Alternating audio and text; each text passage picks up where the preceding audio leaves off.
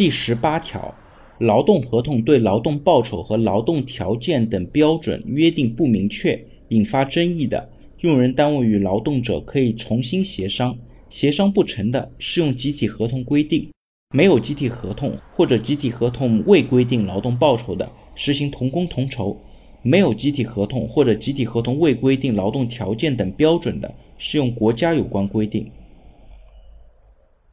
那这个条款呢，其实和之前的十一条都规定了劳动报酬约定不明的一个处理，区别在于呢，一个是有签订劳动合同的，一个是没有签订劳动合同的。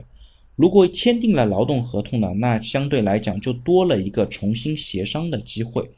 那这条呢，我们也可以参考刚刚讲过的第十七条。第十七条当中呢，是规定应当约定劳动报酬的，但实践过程当中呢，的确是存在部分单位最后没有约定劳动报酬。那对于这种情况下呢，劳动合同法第十八条给了一个补救的。